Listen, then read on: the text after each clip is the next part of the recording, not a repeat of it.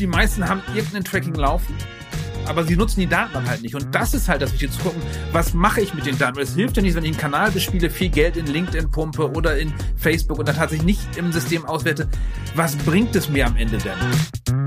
Findet Michael Janssen aus Köln, der als Digitalanalyst, Podcaster, Buchautor, Speaker und Dozent seit über 20 Jahren Datenschätze in Unternehmen aufspürt. Dieser Podcast ist deine Abkürzung für mehr Vertriebserfolg. Dein Gewinn? Dauerhaft neue Kunden, planbar mehr Umsatz, mehr unternehmerische Freiheit. Das alles durch Kunden, die auch wirklich zu deinem Unternehmen passen. Herzlich willkommen zum Wunschkunden-Podcast von Toxan mit deinem Gastgeber Thomas Kilian. Mein idealer Wunschkunde, das sind eigentlich Unternehmungen, die wissen, wie wichtig Daten für sie sind und denen wir dann helfen können, äh, diese Daten auf möglichst hohem Niveau zu sammeln, auszuwerten und dann in die Aktivierung zu bringen, damit die Daten auch genutzt werden. Also Unternehmungen, die Daten auch nutzen wollen. Und woher wissen die Unternehmen, dass Daten wichtig sind? Welchen Unternehmen ist das wichtig? Ähm, noch zu wenigen. Also wir haben uns als SISO Digital, meine Firma, ähm, haben uns spezialisiert auf Google Analytics tatsächlich und das ist oftmals doch ein Tool, was einfach mitläuft, was einfach die Daten erheben, wo man mal reinschaut und wir fangen da an, wo Menschen wirklich mit den Daten arbeiten wollen. Und das muss man irgendwie lernen, sei es durch äh, meine Veröffentlichungen oder einfach, weil der Zeitgeist immer mehr datengetrieben wird. Du warst ja anfänglich auch im Bereich SEO unterwegs und äh, bist dann in die äh, Webanalyse gewechselt, weil Oton es dich nach guten Daten dürstete. Warum sind dir gute Daten so wichtig? weil man nur mit guten Daten auch Entscheidungen treffen kann. Und im SEO war es immer so für mich relativ viel so, wer am lautesten schreit, hat recht weil es gibt einfach keine echten Fakten im SEO. Und dann wollte ich halt Daten haben und habe selber Daten erhoben und dann war halt der Weg halt rein in die Webanalyse halt eigentlich schon klar vorgezeichnet, weil man nur damit wirklich Entscheidungen treffen kann, meiner Meinung nach. Und ganz wichtig beim SEO, für mich hört auch SEO nicht beim Ranking auf, weil das hilft mir nicht, sondern das, wo tatsächlich Umsatz stattfindet, wo eine Conversion stattfindet, wo man wirklich erfährt, was machen die, wenn die geklickt haben auf ein Ergebnis und nicht nur, hey, ich bin mit Keyword Nummer X auf Platz Nummer eins. Das hilft halt nicht. Das ist schon mal eine ganz wichtige Grundlage. Also wenn ich irgendwelche Daten äh, messe, dann muss ich natürlich auch ein konkretes Ziel haben. Viele wissen ja gar nicht, wo sie überhaupt hinwollen. Also geht es nicht schon viel früher los, als mit der Datenanalyse überhaupt die richtigen KPIs zu definieren? Auf jeden Fall. Gerade jetzt, ähm, wir reden jetzt gerade ähm, im Jahr 2023, da ist gerade GA4-Umstellung angesagt. Und das ist ein Glücksfall für uns, weil wir jetzt endlich mit den Kunden darüber reden können, wirklich zu, was wollt ihr eigentlich tracken? Was sind eigentlich die Ziele der Website? Das heißt, wir erstellen mit den Trackingpläne, um zu gucken, was wollt ihr eigentlich erreichen? Weil man kann auch ganz viel messen, was einem nicht weiterhilft.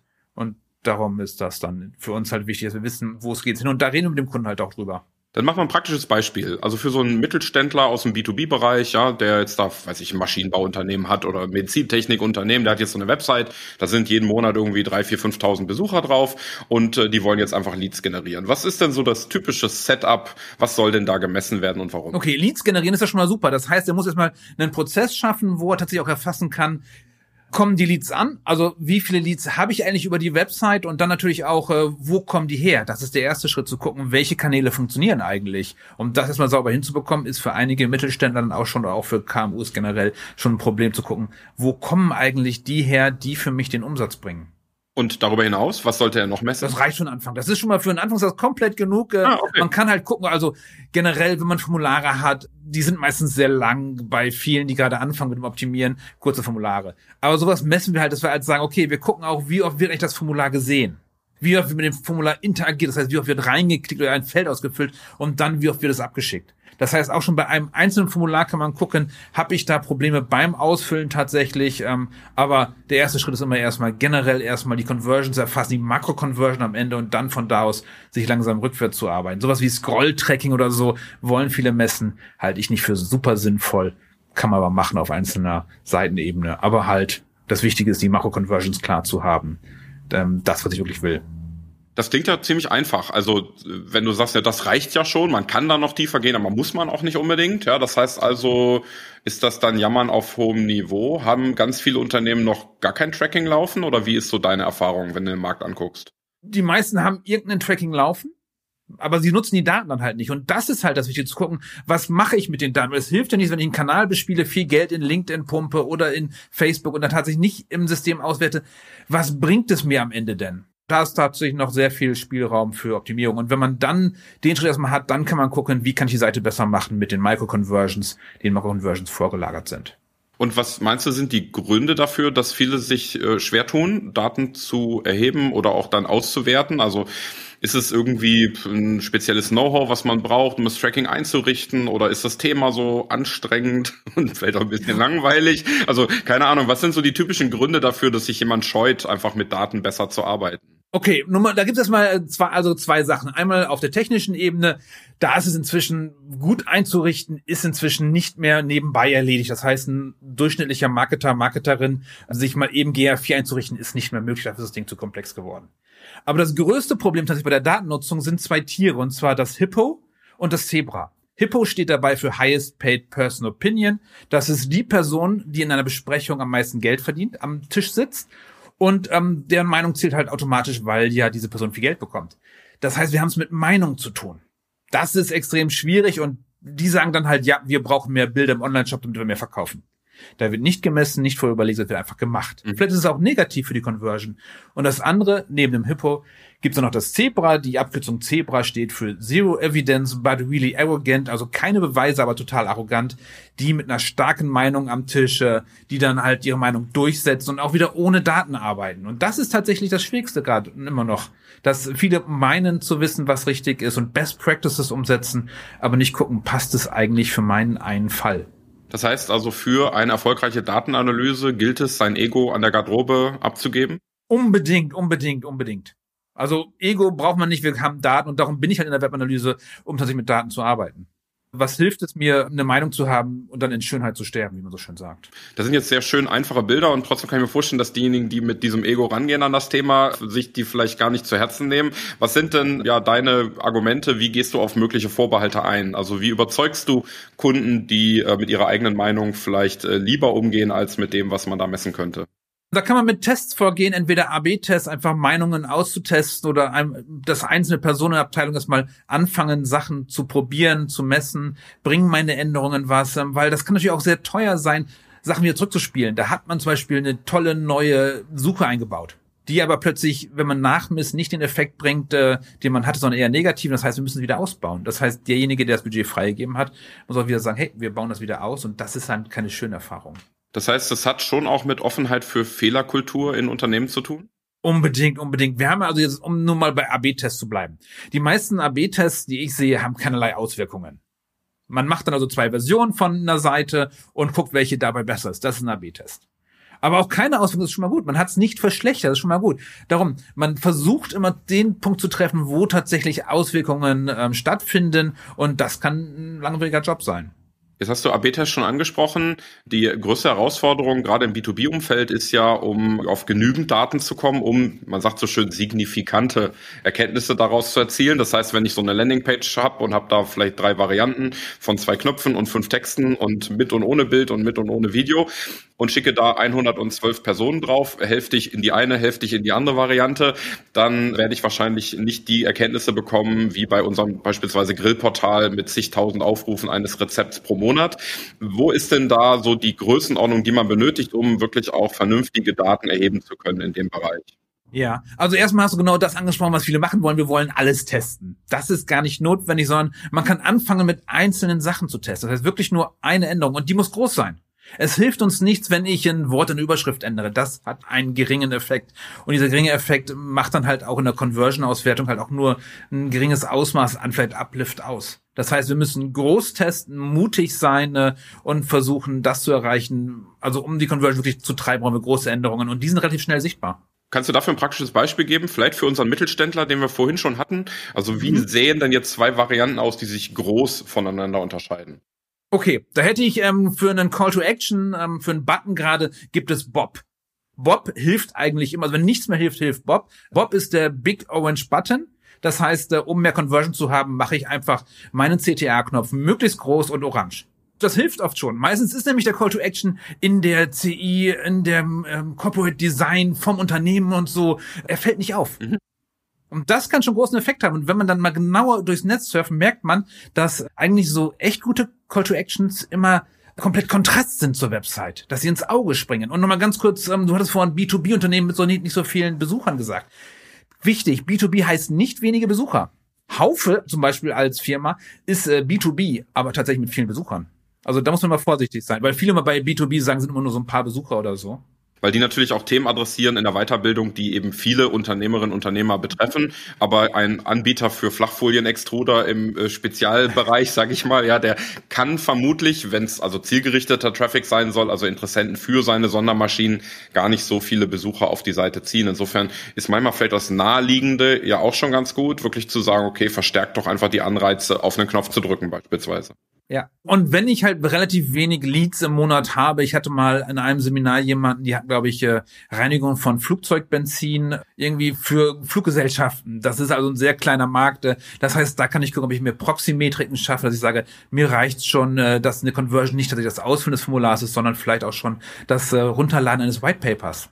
Auch sowas kann halt schon dann sozusagen eine Metrik sein, die mir hilft, in die Conversion-Auswertung zu gehen. Du hattest vorhin benannt, die Scrolltiefe würdest du gar nicht messen, aber ist das nicht auch so eine weiche Conversion? Also je weiter jemand gescrollt hat, desto besser oder ist dir das zu dullig? Hat relativ selten eine Korrelation zur Conversion. Von daher, also, also, also mein, mein Test haben gegeben, das hilft halt einem nicht viel. Ähm, man kann es machen, man muss aber tatsächlich auf URL-Ebene gucken, ist da überhaupt was zum Scrollen gewesen? Weil ja, genau. ganz oft löst das Ding halt aus, bevor schon irgendwas passiert ist. Ich denke halt immer so an, an, an holistische, große Landingpages mit viel Content drauf, wo jemand wirklich bis zum Ende runter gescrollt hat und sich damit natürlich auch einfach tief und intensiv mit beschäftigt hat. Wenn dann noch die Zeit passt, also jemand, der nicht nur ganz schnell runterscrollt, sondern auch in einer bestimmten, in einem Zeitintervall dann so weit gescrollt hat, ist das ja durchaus ein Kriterium für Mensch, der hat sich wohl intensiv damit auseinandergesetzt. Genau, das bedeutet eigentlich nicht Scrolltiefe, sondern hat er bis zum Ende, hat er sich den Artikel bis zum Ende angeschaut. Das heißt, man könnte ähm, ein Element am Ende nehmen, hat er das gesehen. Aber noch viel wichtiger ist, jede URL, jede Seite hat irgendein Ziel oder sollte es haben. Und das Ziel können wir messen. Das kann ja zum Beispiel eine Call to Action sein, am Ende des Artikels, ähm, buch jetzt oder informier dich weiter oder lies weiter. Ich möchte eigentlich, dass der Nutzer auf der Seite bleibt und nicht gleich wieder verschwindet. Das heißt, ich habe irgendein Conversion-Ziel auf dieser einen URL und es ist nicht das Scrollen. Kurze Unterbrechung im Wunschkunden-Podcast, um dir die Toxan Mastermind vorzustellen. Deine Chance, deine Kundengewinnung und Marketingplanung aufs nächste Level zu bringen. In unserer einjährigen Mastermind arbeitest du mit anderen engagierten Unternehmerinnen und Unternehmern an deiner individuellen Akquisestrategie basierend auf der Toxan Systemlösung. Lass unzureichende Ergebnisse hinter dir und freu dich auf mehr Sichtbarkeit, frische Leads und Spaß im Verkauf. Bist du bereit, genau die Wunschkunden zu gewinnen, die perfekt zu dir passen? Dann bewirb dich jetzt für die Wunschkunden Mastermind von Toxan. Erhalte praktische Unterstützung, entdecke neue Ansätze und tausche dich mit einer inspirierenden Gruppe aus. Alle Infos zum kostenfreien und unverbindlichen Onboarding findest du unter www.toxan.com/mastermind. Und jetzt zurück zum Wunschkunden Podcast. das schönste Conversion-Ziel ist ja, wenn sich jemand outet. Ja? Also wenn er aus der anonymen Besucherrolle heraustritt und äh, seine Daten eingibt, ja, indem er zum Beispiel ein White Paper mhm. runterlädt, seine E-Mail-Adresse hinterlässt oder ein Formular ausfüllt oder natürlich eine Buchung tätigt, dann ist ja noch das Beste. Jetzt gibt es seit einigen Jahren ja durchaus Unsicherheit, was das Thema Daten und Datenschutz angeht. Da du selbst viele Google-Produkte nutzt und auch bewirbst, kann ich dir die Frage nicht ersparen, wie viel Grauzone ist erlaubt? Grauzone keine, auf jeden Fall schon mal Consent einhalten. Da haben das erste Problem, viele Websites äh, glauben sie halten den Consent ein, aber nur das Anzeigen eines Consent-Banners äh, hilft noch nicht beim Befolgen der Richtlinien. Das heißt, das Consent-Tracking muss, also Consent Erfassung muss sauber sein und erst auslösen, wenn es passiert. Ansonsten möglichst an die Regeln halten. Bei GA4 sind sich viele uneins. Das heißt, äh, einige sagen, es ist verboten, einige sagen nicht.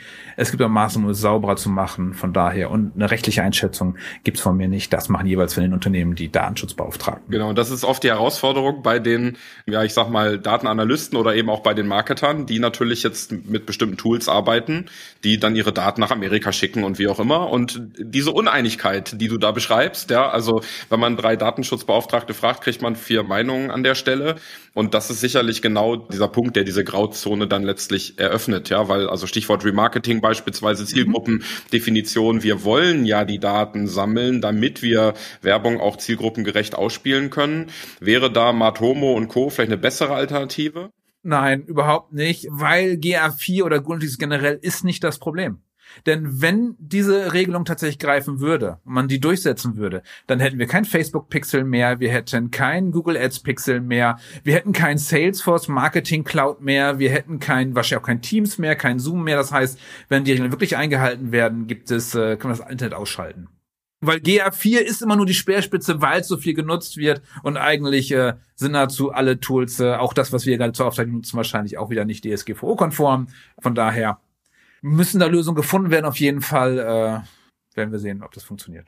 Aber dabei bleiben wir tatsächlich dann ja auch in der Grauzone. Danke für das äh, Statement. Ich habe ja auch mit anderen Datenschutzexperten auch schon diese Diskussion geführt und das, was ich so schwierig finde, ist halt die Praktikabilität. Also bei selbst bei tollem Wollen ist es schon unheimlich schwierig, ohne diese Standard-Softwarelösung dann auch vernünftig arbeiten zu können. Weil aus meiner Erfahrung heraus gibt es so gut wie niemanden, der diese Funktionalität in dem Ausmaß, wie uns diese beispielsweise Google Suite eben die Möglichkeiten der Datenerfassung und Steuerung dann bietet, mit anderen Tools irgendwie abbilden könnten. Oder siehst du das anders? Ja, nee, das sehe ich sehr ähnlich. Jetzt, also nicht mit dem relativ geringen Aufwand, den Google einem da halt macht. Also es gibt natürlich Tools, mit denen man vielleicht nah dran kommt äh, an das, was man äh, mit Google macht. Gerade aber wenn man Google Ads nutzt, kommt man halt kaum dran vorbei. Jetzt gehen wir mal davon aus, dass wir in der Zone hoffentlich noch länger uns aufhalten dürfen und dass wir Unternehmen vor uns haben, die den Wert erkannt haben, den ihnen Daten bieten. Letztlich hast du gesagt, das sind deine Wunschkunden, die einfach Daten brauchen und die von der Auswertung dieser Daten letztlich auch leben. Wie gewinnst du denn jetzt diese Wunschkunden für dieses Thema? Was hat sich für dich besonders bewährt? Das ist schwierig, weil ich bin jetzt ja seit 20 äh, Jahren, glaube ich, in diesem Business drin, seit 10 Jahren mehr oder weniger im Rampenlicht, weil ich halt auf, auf vielen Hochzeiten spiele, kann man so sagen. Ähm, ich bin Speaker auf, vor Corona auf jeden Fall auf vielen Konferenzen gewesen. Ich war viel auf Barcamps unterwegs, auf Meetups, das heißt, da habe ich halt Vorträge gehalten. Von daher kennen mich auch schon einige. Ansonsten habe ich gerade im Kölner Raum viele Events selber veranstaltet. Das heißt, ähm, wir hatten hier die SEO Get Together, mehr oder weniger Community mit der Rea Moore zusammen, mit dem wir immer Veranstaltungen hatten, meistens so vier, fünf, sechs Mal im Jahr. Ähm, das UMWest Barcamp, ein Barcamp rund ums Online-Marketing hier in Köln, haben wir zweimal durchgeführt. Äh, auch das, äh, dadurch kennen halt Menschen. Measure Bowling haben wir hier übernommen, äh, was eigentlich aus London kommt, haben wir hier als Kölner Division dann durchgeführt. Das also rein um Events als Speaker und als Veranstalter. Aber ansonsten auch Autor, Google Tech Manager, das umfassende Handbuch ist von mir, das durfte ich vor einigen Jahren schreiben. Gastautor bin ich schon seit Ewigkeiten. Äh, ich weiß nicht, ob du noch äh, Dr. Web oder DR Web kennst, dieses ja. schwarz-gelb, dieses schwarz Da war ich schon äh, vor wahrscheinlich zehn, 12, 13 Jahren schon Autor, wo ich zur Suchmaschinenoptimierung und Typo 3 geschrieben habe, Gastautor, also bei verschiedenen Sachen Screen Guide, so ein Printmagazin, das gibt es schon inzwischen schon gar nicht mehr. Das heißt, auf vielen äh, in vielen Bereichen war ich tätig. Huiuiuiui, könnte man jetzt äh, denken, du bist ganz schön rührig, also die Dinge, die du. Ähm, das war erst die Hälfte übrigens. Das war nur die Hälfte. Äh, ja, Glückwunsch dazu. genau. Also insofern diese Agilität, die verschiedenen Formate, online, offline, als Speaker seine Reputation zu fördern, ein Buch zu schreiben oder so, das war schon unheimlich viel Aktivität, die du da reingesteckt hast und sicherlich an der Stelle für den einen oder anderen auch nochmal interessant zu hören, wie viel da tatsächlich notwendig ist, vielleicht dann über einen Zeitraum von 20 Jahren, auch wieder überschaubar aber wie messt ihr denn dann selbst im Rahmen deiner Aktivitäten die Effekte und äh, welche Erkenntnisse hattest du beim Messen und Auswerten von dem, was du da treibst? Das also bei, bei Konferenzen war es relativ einfach. Pro Konferenz habe ich gesagt, muss ein Lied bei rumkommen, dann hat sich die Konferenz gelohnt. Mir ist wichtig, das Teilen von Inhalt, aber automatisch kam durch Konferenzen auch automatisch dann äh, Leads rein. Ansonsten bin ich im Sales richtig schlecht. Also auch so Veranstaltungen und so, ich mache die nicht tatsächlich um Sales zu machen, sondern auch das Barcamp, ähm, da habe ich mehr draufgezahlt als eingenommen. Das heißt, ähm, ich mache das eher, um eine Plattform zu bieten, um Menschen zum Austausch zu bringen, um Wissen weiterzugeben, weil ich komme halt eigentlich rudimentär noch aus der Open Source Community mit Typo 3 am Anfang und so, wo man viel geteilt hat, viel gemeinsam gemacht hat und so. Und das behalte ich bei. Einfach Wissen teilen. Das ist einfach äh, mein Hobby sozusagen das muss dann auch für mich nicht messbar sein. Cool, ist auf jeden Fall ein toller Grundsatz. Gleichzeitig, also erlaubt mir die Frage nochmal hinterher zu gehen. Das, was du selber predigst, nämlich dass äh, Unternehmen messen sollten, auswerten sollten und damit natürlich auch ihr Marketing verbessern, wendest du selber für dich, für euch gar nicht so an? Doch, total. Doch, doch, doch. Also wir messen das schon. Äh, wir machen aktuell relativ viele Events, das heißt Online-Events, kostenlose Webinare. Wir machen einmal im Monat eine kostenlose Sprechstunde und da werden wir tatsächlich aus, äh, wie funktioniert unser Newsletter. Unser Newsletter hat äh, paar tausend Empfänger, die wir mit äh, damit bespielen können und auch die Webinare haben dann irgendwie paar hundert äh, Besucher bei jeder Durchführung live, die, da, die dabei sind. Noch ein paar hundert, die es dann anschließend anschauen. Das heißt, das werte ich dann schon aus. Oder auch wenn ich als Gast irgendwo Webinare gebe, sind in meinen Folien Links drin, die genau sehen, wo kam der eigentlich her, der Besucher. Das heißt, äh, ich möchte schon wissen, wo die herkommen. Ah, cool, super. Das hatte ich am Anfang ein bisschen anders verstanden. Wie ist deine Erfahrung selber mit AB-Test? Hast du an der Stelle dann auch Landingpages oder Werbekampagnen gut tracken, auswerten und verbessern, optimieren können? Oh ja, oh ja, oh ja. Ähm, wir haben relativ viel Tests durchgeführt bei Webinaren. Wir haben mal eine Webinarreihe gehabt, wo wir das gleiche Webinar öfter gespielt haben. Da haben wir halt getestet, wie viel ist eigentlich die beste Anzahl an Terminen Terminen, die wir im Dropdown anbieten. Und das war schon spannend zu sehen, dass wenn man nur einen Termin anbietet, auch wenn es eine Aufzeichnung gibt, dass die Conversion Rate, ich glaube, wir haben die da um äh, 40 Prozent gesteigert, um mehr als einen Termin anzubieten. Das äh, kann sich ja schon ordentlich lohnen. Ach ja, spannend. Noch die Frage, welche positiven Effekte hatte der von Markus Bersch und von dir betriebene Podcast Beyond Page View? Du hast da jetzt ja schon auch über 100 Folgen. Äh, Glückwunsch dazu. Mhm. Kannst du auch das messen, was es dir gebracht hat, dich so regelmäßig da akustisch zu äußern? Ja, also das ist tatsächlich, Podcast ist eines der schlechtesten Sachen zu messen. Unsere KPI vor Corona war immer, sprechen uns auf Konferenzen an damit wir wissen, dass wir Hörer haben. Ansonsten Downloadzahlen und so sind für uns nicht so relevant. Äh, wir hatten letztens mal eine Folge, wo wir gesagt haben, wir hätten gerne Spracheinreichungen mit Fragen und so, hat sehr gut funktioniert. Das heißt, ähm, das ist eher Branding, das kann man schlecht messen. Gerade für, für KMU ist Branding halt echt schwer messbar. Gibt es sonst irgendwas, was dich an Akquise und Vertrieb vielleicht frustriert, was du dir anders wünschst? Ich, ich, wir haben keinen echten Sales-Prozess. Ähm, wir haben, wir schicken Angebote raus. Also ich, ich fasse aber selten nach, weil wir halt einfach genug zu tun haben. Auch muss ich ganz ehrlich sein. Ja gut, das, das ist ja ein Luxusproblem. Mhm. da, da, kann man schlechter haben. Ja, dann lass uns doch vielleicht zum Ende unseres Interviews noch zu einer Frage kommen für diejenigen, die ganz am Anfang stehen. Also manche sind vielleicht jetzt durch unseren Austausch inspiriert und sagen, Mensch, ach, ist schon, da ist was dran. Auch wenn ich mich bislang schwer getan habe mit dem Thema Datenerhebung und Auswertung, war irgendwie leidig oder ich wollte meine Meinung lieber durchsetzen, weil mir der Geschmack besser passt oder so. Also für all diejenigen, die gesagt haben, okay, das Interview hat jetzt so eine kleine Vorfreude geweckt auf Datenerhebung. Wer da jetzt am Anfang steht, was kann man in den nächsten 24 Stunden oder meinetwegen 48 Stunden direkt und kinderleicht umsetzen? Okay. Nummer eins ist erstmal überlegen, brauche ich überhaupt Datenerhebung? Ist das für mich überhaupt relevant? Habe ich Zeit dafür, mich darum zu kümmern? Habe ich Hebel, die ich ändern kann? Das kann ich 24 Stunden umsetzen. Das heißt, wenn ich sowieso eine Website habe, die ich nur alle drei Jahre für den Relaunch ändere, dann muss ich auch keine Daten erheben. Weil wenn ich nichts ändern kann, dann brauche ich weniger Daten. Wenn ich auch wenig, wenn ich keine Anzeigen schalte, muss ich auch das nicht messen. Das heißt, äh, wenn ich eine kleine verkümmerte Webseite habe, dann äh, muss ich nicht erheben. Das heißt, wir können auch, ganz viele Menschen können auch Google Analytics abschalten. Auch jetzt beruhigt zum, äh, sozusagen, ja, den Ausknopf drücken wie bei Löwenzahn und sagen, okay, kommt ja. für mich nicht in Frage. Jetzt gehen wir davon aus, weil die werden wir jetzt auch nicht weiter inspirieren, dass eine Datenerhebung durchaus Sinn machen könnte. Wie wäre dann der Weg? Innerhalb von 24 Stunden ist es relativ schwierig, weil es ist so wie Controlling in einer Firma. Das ist halt dabei, aber es kostet halt Ressourcen, um es aufzubauen. Mhm. Das heißt, das erste erstmal zu überlegen, was sind eigentlich die Ziele auf meiner Website und dann zu überlegen, wie kann ich eventuell da näher rankommen. Aber tatsächlich, Thomas, in 24 Stunden wüsste ich nichts, was man da umsetzen könnte. Na gut, aber sich vielleicht für zwei Stunden hinzusetzen und mal die Gedanken zu machen, was sind eigentlich die Ziele, die ich habe Unbedingt. mit meiner Website, das wäre ja vielleicht ein schöner Auftakt, um dann mit diesem Briefing eben an eine Agentur zu gehen, an einen Spezialisten zu gehen, der mir mhm. die passende Lösung dafür vorschlägt in dem Setup, in dem ich es dann letztlich brauche. Insofern, mhm. lieber Michael, ganz, ganz herzlichen Dank für den engagierten Austausch, für die Insights. Waren sicherlich ein paar spannende Nuggets mit dabei und ja, viel, viel Spaß beim weiteren Schätzeheben. Das war der Wunschkunden-Podcast von Toxan. Vielen Dank fürs Zuhören.